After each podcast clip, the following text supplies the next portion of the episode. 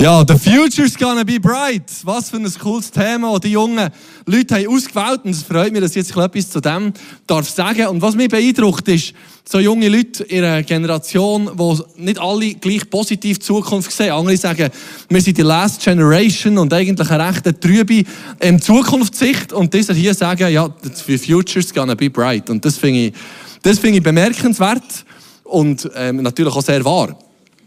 Der Punkt ist aber, das Leben geht nicht immer ganz so schön sonnig vorwärts, wie wir das hier haben. Ich denke, ich, ich bringe extra Sonne mit, weil die ist eigentlich recht hell. Man sollte nicht zu lange reinschauen, sonst sieht man dann nicht so viel. Und aber das Leben ist nicht immer ganz so. Das Leben ist manchmal eher so ein bisschen wie eine Achterbahnfahrt. Manchmal geht es links, manchmal rechts, manchmal auf und ab. Zum Teil auch unerwartet. Nicht jedes Leben geht gleich. Die einen eher wie eine Schweizer Bobbahn, die anderen wie der Matterhorn Express, der Matterhorn Blitz heisst, glaube ich, Silverstar, Bluefire, was es so immer gibt. Es ist nicht jedes Leben gleich, aber es nimmt manchmal unerwartete Wendungen. Und heute werde ich mit euch ein bisschen entdecken, wie wir das Leben hell gestalten können. Wie wir, wie, was, was die Bibel dazu sagt, wie wir können ein Leben leben das wirklich hell ist, das bright ist. In der Bibel finden wir ganz viele Leute, die so helle Leben haben gelebt. Wir finden ganz viele Leute, die wirklich viel haben bewegt, die Grossartiges erlebt und so helle, bright Leben hatten. Aber wir können jetzt einwenden und sagen, ja, im Nachhinein ist es ja ganz einfach. Die Bibel ist geschrieben worden und mir hat einfach eine Geschichte geschrieben zu den Leuten, die etwas haben erlebt Und das ist ein fairer Einwand, niemand von uns kann jetzt ein Geschichtsbuch vornehmen und lesen, wie unser Leben ist gelaufen, ausser die, die jetzt 70, 80 plus sind, können schon etwas sagen. Aber wir anderen, wir können nicht einfach sagen, hier ist das Buch und da steht, was in meinem Leben läuft. So wie das hier jetzt ja auch fiktiv war. Ich wünsche nicht, dass so viel Schönes passiert. Aber ob gerade alles von dem wirklich kommt, wissen wir nicht. Aber vielleicht schon. Aber es gibt in der Bibel eine Dimension, die heißt Prophetie. Das heißt, dass Leute unter Inspiration von Gott im Voraus sagen, was wird passieren. Und das zum Teil sehr konkret und was an biblischer Prophetie erstaunt, dass all das Zeug, was gesagt wurde, auch tatsächlich eintrifft, zum Teil Jahrhunderte später. Aber zwei Männer werde heute Morgen porträtieren, die in ihre Situation hinein prophetisch geredet und eigentlich eine helle Zukunft haben vorausgesagt. Das ist der Haggai und der Zacharia. Das ist der Haggai gewesen. Ich glaube, Brille hat er nicht gehabt, aber vielleicht ungefähr so hat er ausgesehen. Der Haggai, wisst ihr, was der für einen Namen hat? Für all die, die sich irgendwann überlegen, mal einem Kind einen Namen zu geben geben. Das ist recht ein cooler Name. Das heisst nämlich festlich. Oder Mann der Feste. Gut Deutsch gesagt kann man sagen, es war eine Partybude. Echt so, um den, um den herum ist etwas gegangen. Der Haggai, das war ein leidenschaftlicher Typ, ein geradliniger. Was der hat gesagt, ist auch sehr schnell eigentlich umgesetzt worden. Und Theologen streiten sich ein darüber, wie alt das der war. Ähm, die eine These sagt, er war ur, ur, urgeli alt und die andere These sagt, er war ganz jung. Und ich habe beide angeschaut und für mich ist der Junge einfach viel plausibler. Darum sagen wir jetzt mal heute Morgen, der Haggai war so 20, 25 gewesen. Oder vielleicht 15 wieder Matteo, wir wissen es nicht. Aber er ist, ist jung gewesen, sehr wahrscheinlich. Neben ihm war der Zacharia. Zacharia heisst, Gott erinnert sich. Der Zacharia war wahrscheinlich ähnlich alt wie der Haggai, aber vom Typ her ganz anders. Oder? Der Haggai war Partybude und der Zacharia war eher so ein bisschen der Künstler. Zudem hat Gott auch nicht so klar geredet wie zum Haggai, sondern in Träumen. Der hat in der Nacht geträumt und dann hat er da die Vision und Träume aufgeschrieben und so wie unsere Träume der Nacht manchmal sind, recht verwirrt, oder? Es geht euch auch so. Manchmal wachst du auf und denkst, was habe ich jetzt geträumt? Und beim, Haggai, beim Zacharia war es eine Art auch ein so gewesen. Und gleich war sehr ein klares Reden von Gott drin. Die zwei haben eigentlich das Gleiche gesagt, aber sie komplett unterschiedlich. Und das ist mein erster Punkt, den ich machen will. Wenn wir eine helle Zukunft wollen, dann brauchen wir Freunde. Die sind nicht immer gleich wie wir. Aber Hauptsache, sie gehen in die gleiche Richtung. Darum, für eine helle Zukunft glaube ich, wir brauchen einander. Schon für euch, Konfis, für euch ist das wichtig. Für eine helle Zukunft, wie ihr das so schön dargestellt in diesem Theater, die brauchen einander. Freunde zu haben, ist extrem wichtig. Die beiden haben eigentlich in eine recht hoffnungslose Situation hineingeredet. Die Juden haben ja in Jerusalem gewohnt, über Jahrzehnte, über Jahrhunderte, haben sie aber Gott nicht gehorsam gewesen, haben nicht das gemacht, was Gott hat gesagt, was schon in den Mosebüchern steht, und haben sich von dem immer mehr entfernt. Und so hat Gott angedroht durch, durch, durch Propheten, dass das irgendwann wird zum Ende kommen und sie ins Exil, ins Exil müssen, quasi sich gar holen und besinnen.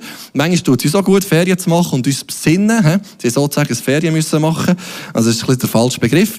Aber sie sind 70 Jahre weg gewesen. Und dann sind sie wieder zurückgekommen. Gott hat gesagt, so, jetzt könnt ihr wieder zurückgehen und Jerusalem wieder aufbauen. Und die ersten sind eben so 15 Jahre bevor vor dem Jahr 25, wo das spielt, sie sind zurückgekommen und haben angefangen, den Tempel aufzubauen, hat aber sehr schnell Widerstand gegeben. Und die 50.000 Leute waren alle entmutigt und haben gesagt, ja gut, dann lassen wir es halt sein. Und mit dem hat sich eine gewisse Lethargie eingeschlichen, ein moralischer Zerfall und es ist auch noch eine Hungersnot dazugekommen, viel zu wenig zu essen. Und diesen Leuten ist es eigentlich 15 Jahre nachdem sie zurückgekommen relativ schlecht gegangen. Heute würde es Konfis würde sagen, beschissen. So ist es gegangen. Sie waren dort und eigentlich recht hoffnungslos. Bis der Haggai und der Zacharia das Parkett kommen und sagen, schau, die Zukunft ist im Fall hell. Es hat aber auch noch ein bisschen mit uns zu tun. Was, dann, was dann der Haggai sagt, im Kapitel 1, Vers 6 von seinem Buch, das wir in der Bibel finden, sagt er diesen Leuten, ihr habt viel Saat ausgesät, aber wenig geerntet. Ihr esst und werdet nicht satt. Ihr trinkt und bleibt durstig. Also das ist ein Zeichen, was der so geht. Was ihr anzieht, wärmt euch nicht und das sauer verdiente Geld rinnt euch nur so durch die Finger. Und was ich daran wie beeindruckend finde, dass Gott die Situation ernst nimmt. Manchmal sind wir im Leben und es ist nicht alles nur immer easy und locker und hell. Und das Gute ist zu wissen, Gott sieht es. Manchmal haben wir das Gefühl, ich bin alleine auf diesem Planeten mit meinem Problem. Aber hier sehen wir, Gott sieht es und Gott nimmt es ernst. Das ist ein wichtiges, wichtiges, wichtiges Wissen. Gott sieht meine Situation. Und aus dem heraus sagt der Haggai näher, ab Vers 7, Darum sage ich, der Herr, also Gott, Retterin, der allmächtige Gott, begreift doch endlich, warum es euch so ergeht. Steigt hinauf ins Gebirge, schafft Holz herbei und baut den Tempel wieder auf. Daran habe ich Freude, so ehrt ihr mich, den Herrn. Was Gott hat gesagt, tut die Prioritäten im Leben wieder richtig setzen. Der Tempel aufzubauen, ist der Grund, wieso sie zurück auf Jerusalem sind gegangen. Wieder Gott dienen. Und ich glaube, für eine helle Zukunft, mindestens im biblischen Kontext, ist es entscheidend, dass wir Gott dienen. Dass wir in unserem Leben Gott den Platz geben, wo ihm gehört. Und das werde ich euch jungen Leute mega ans Herz legen dass ihr in eurem Leben Gott immer den Platz gebt, den er verdient. Weil der sieht das Leben sowieso schon mal heller aus. Aus dem raus, das ist ja noch einfach gesagt, ja komm, wir machen das jetzt. Aber die sind dann an eine 65-jährige Ruine gekommen. Der Tempel ist lang leer gestanden. Vor 15 Jahren hat man so etwas gemacht, aber dann ist es wieder leer gestanden und nichts passiert. Nach 15 Jahren sieht das Bauwerk, ohne etwas dran zu machen, leid aus. Da wachsen Bäume aus dem Spalt und Sträucher und da musst du einfach mal Zeug zu Boden hacken, aufräumen, Sachen sichten, Pläne holen. Das ist streng. Das ist nicht unbedingt easy. Und das ist das Nächste, was ich glaube, was wichtig ist für eine helle Zukunft, ist, dass wir anpacken. Das ist nicht unbedingt das, was ihr heute hören gell, heute. Aber es gehört dazu, wenn wir eine helle Zukunft wollen, dann hat es damit zu tun, dass wir unsere Ärmel aufkrempeln und etwas machen. Nicht, dass wir es überarbeiten, aber etwas zu machen gehört dazu, unsere Zukunft zu gestalten und nicht einfach zuzuschauen und zu warten, bis es wird, sondern aktiv zu sagen, mal, ich nehme meine Verantwortung. Dort, wo ich stehe im Leben. Der David Livingstone, das ist ein Afrika-Forscher und Missionar gewesen und hat extrem viel beigetragen im 19. Jahrhundert zur geografischen Erforschung von Afrika. Und er ist da irgendwo im Busch gewesen, hat seine Missionsgesellschaft ihm einen Brief geschrieben und gefragt, ob, sie, ob er nicht eine gute Straße gefunden zu seinem Aufenthaltsort, damit ähm, sie ihm ein paar Männer schicken zur Hilfe. Und auf das aber schreibt der David Livingstone zurück, wenn Sie Männer haben, die nur kommen, wenn sie wissen, dass es eine gute Straße gibt, dann will ich sie nicht.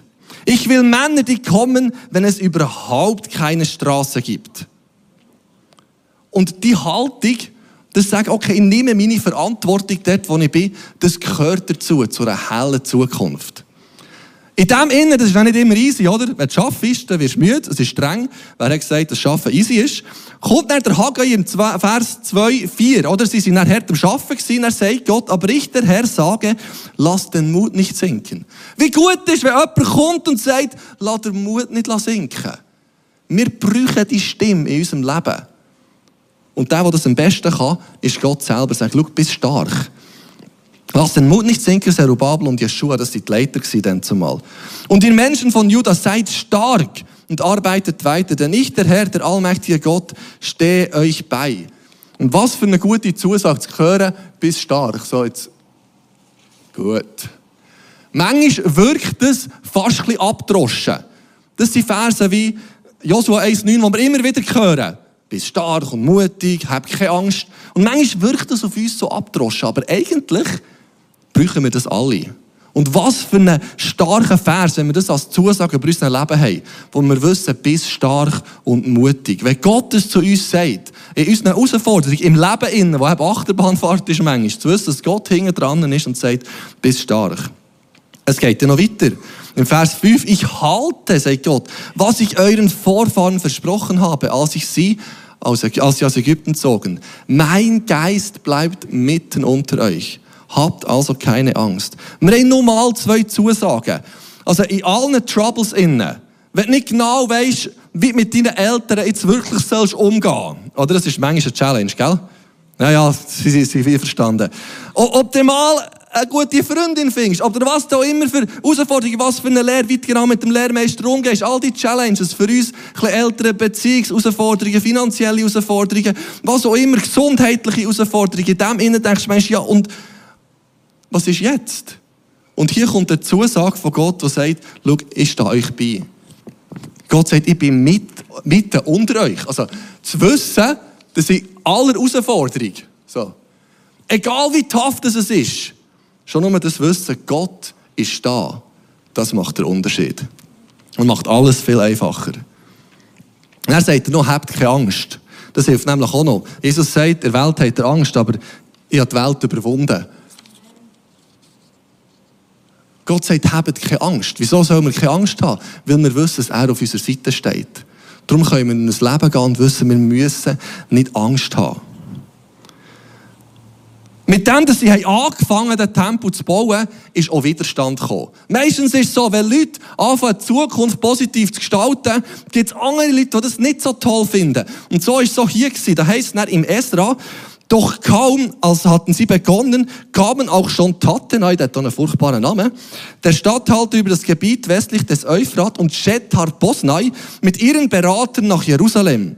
Sie stellten die Männer zur Rede. Wer hat euch erlaubt, den Tempel wieder aufzubauen und Balken dafür zu zimmern?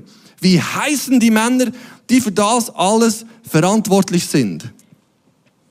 In dem Moment, wo sie sich aufgemacht haben, den Tempel wieder zu bauen, dass du, wo Gott hat gesagt, sind Stimmen gekommen, die gesagt wer hat euch das erlaubt?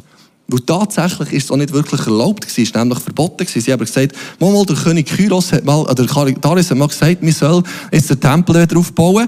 Dann haben sie gesagt, eigentlich dürfen wir ja, oh, Entschuldigung. Das ist echt gleich, dass euch passiert, aber mir soll es nicht passieren. Entschuldigung. Ähm, er hat gesagt, sie hat gesagt, ja, wir haben den Auftrag. Das ist dann abgeklärt worden. Der König Kyros hat gesagt, mal tatsächlich, sie dürfen bauen. Aber was wir müssen lernen, wenn wir an einer goldigen Zukunft, an einer positiven Zukunft bauen, gewisse Stimmen auszublenden. Ich meine nicht, dass wir keine Kritik annehmen, dass wir nicht kritikfähig sind. Das ist übrigens sehr wichtig, dass wir fähig sind. Positiv, jetzt kommt es schon wieder. Aber ich möchte noch etwas damit sagen. Es gibt Stimmen, die müssen wir ablehnen in unserem Leben. Es gibt Stimmen, denen dürfen wir nicht zulassen. Ich meine nicht, ich meine nicht negativ, also ich meine nicht kritisch positive Stimmen. Oder es ist gut, wenn wir ein Vorhaben auch mal durchdenkt und überlegt, ja, ist das wirklich sinnvoll? Es ist gut, Sachen abzuwägen und Stimmen zu haben, die sagen, du hast das gut überlegt, darum ist das Team wichtig, darum ist wichtig, dass wir Freunde haben. Aber es gibt Stimmen, die destruktiv kritisch sind. Die sagen, aus deiner Familie hat so nie jemand so etwas gebracht. Wieso sollst du das schaffen? Und die Idee ist jetzt wirklich bei weich. Und dann gibt es einen Knopf. Das regt auf den Ton. Ablehnen. Dann musst du nicht zu lange zulassen. Und das haben die auch gemacht. Die Jeschua und der Zerubabel und der Haggai und der Zacharia haben nicht zu lange zugelassen. Sie haben gewusst, dass es die Stimme gibt, sie haben gelassen und haben sie gesagt, ja gut, wir bauen weiter. Und schauen selber zu einem Problem. Und haben weiter geschafft. Wenn wir uns aber einfach, einfach den Mut nehmen dann bringen wir es am Schluss gar nie her. Und es gibt Stimmen im Leben, die müssen wir ausblenden. Schau, und die, sind, die, die haben die Geduld wie verrückt. Weißt, die hören nicht auf. Die kommen immer wieder und sagen, ich will gerne mit dir reden. Weißt, ob du das wirklich herbringst. Und oft, wenn Gott etwas in unserem Leben hat da, kommt die Stimme und sagt, weißt du was? Das ist, glaube ich, gar nicht so grossartig gewesen. Ist jetzt da wirklich etwas passiert? Und dann müssen wir sehr schnell entscheiden und sagen, ablehnen, still werden. Es ist wirklich so. Ich glaube, es ist mega wichtig. Es gibt, es gibt Stimmen, die wir nicht dürfen herlassen. Sättige, die uns den Glauben nehmen wollen. Und Sättige, die das, was Gott tun Gott unser Herz hat gelegt, wollen kleiner machen. Denen dürfen wir nicht zulassen. Das vierte, das achte, was ich noch sagen will. Im Haggai 1, Vers 12 heißt Zerubabel sowie der hohe Priester Jeschua und das ganze Volk nahmen sich zu Herzen, was Haggai ihnen verkündete. Wir haben schon am Anfang von den Freunden geredet. Wenn wir wollen, etwas bewegen dann brauchen wir ein Team. Wenn wir eine helle Zukunft wollen, ist es so wichtig, dass wir das nicht alleine machen, sondern dass wir das zusammen machen, dass wir ein Team sind. Jetzt habe ich viel vom Haggai geredet. Der Zacharia war auch noch, gell? Der Zacharia war ja der Träumer. Und dass Gott der Träumer redet, ist eigentlich im Alten Testament normal gewesen. Noch heute gibt es das immer wieder, dass Gott der Träumer redet. Und der Zacharia ist recht der Künstler gewesen. Seine Botschaften haben eigentlich viel darüber ausgesagt, dass es Frieden für Jerusalem gibt, dass das Segen von Jerusalem mit ausgehen. Ganz konkrete Ermutigungen für die Leiter dort im Volk. Und was der Zacharia auch noch hatte, im Gegensatz zum Haggai, dass er eine Sicht hatte, weit über seine Zeit aus. Dass er 500 und mehr Jahre über seine Zeit aus hat Sachen ausgesagt. Und zwar lesen wir zum Beispiel im Zacharia 9,9 steht, freut euch, jubelt laut, ihr Einwohner von Jerusalem, seht, euer König kommt zu euch. Er ist gerecht und bringt euch Rettung. Und doch kommt er nicht stolz daher, sondern reitet auf einem Esel, ja auf dem Fohlen einer Eselin. Ich glaube, wir alle wissen, um wer es hier geht. 520 vor Christus schreibt der Zacharia auf, dass mal ein König in Jerusalem wird einziehen auf einem Eselsfohlen. Und wenn wir von einer hellen Zukunft reden, glaube ich, kommen wir nicht an diesem König vorbei. Es ist vieles in unserer Welt, was drunter und drüber geht. Ich glaube, für eine helle Zukunft kommen wir nicht an diesem König vorbei. Der Zacharia zeichnet ein sehr konkretes Bild von diesem König und sagt, er ist ein König vom Frieden. Er ist ein König, der Gerechtigkeit bringen wird. Er ist ein König, der Rettung bringen wird.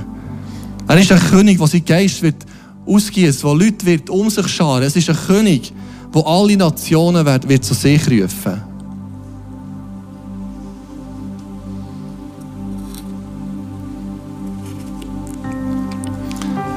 König ist Jesus. Und ich bin zutiefst überzeugt, dass eine helle Zukunft nicht an diesem König vorbeigeht. Ein König, der selber an das Kreuz ist gegangen, damit wir nicht müssen. Der sein Leben hat gegeben, damit unsere Zukunft hell sein kann. Es gibt einen Ort im Süden von Norwegen, der heißt der Yukon. Und das ist ein richtiges Schattloch. Hier ist ein Sommerbild. Im Winter ist es sechs Monate lang, kommt nie ein Sonnenstrahl an den Ort Yukon. Das ist wirklich, das kennen hier den Täler ganz tief finden auch, aber es ist dort das Yukon so. Und die Bewohner, 3000 Leute, haben sich an das gewandt.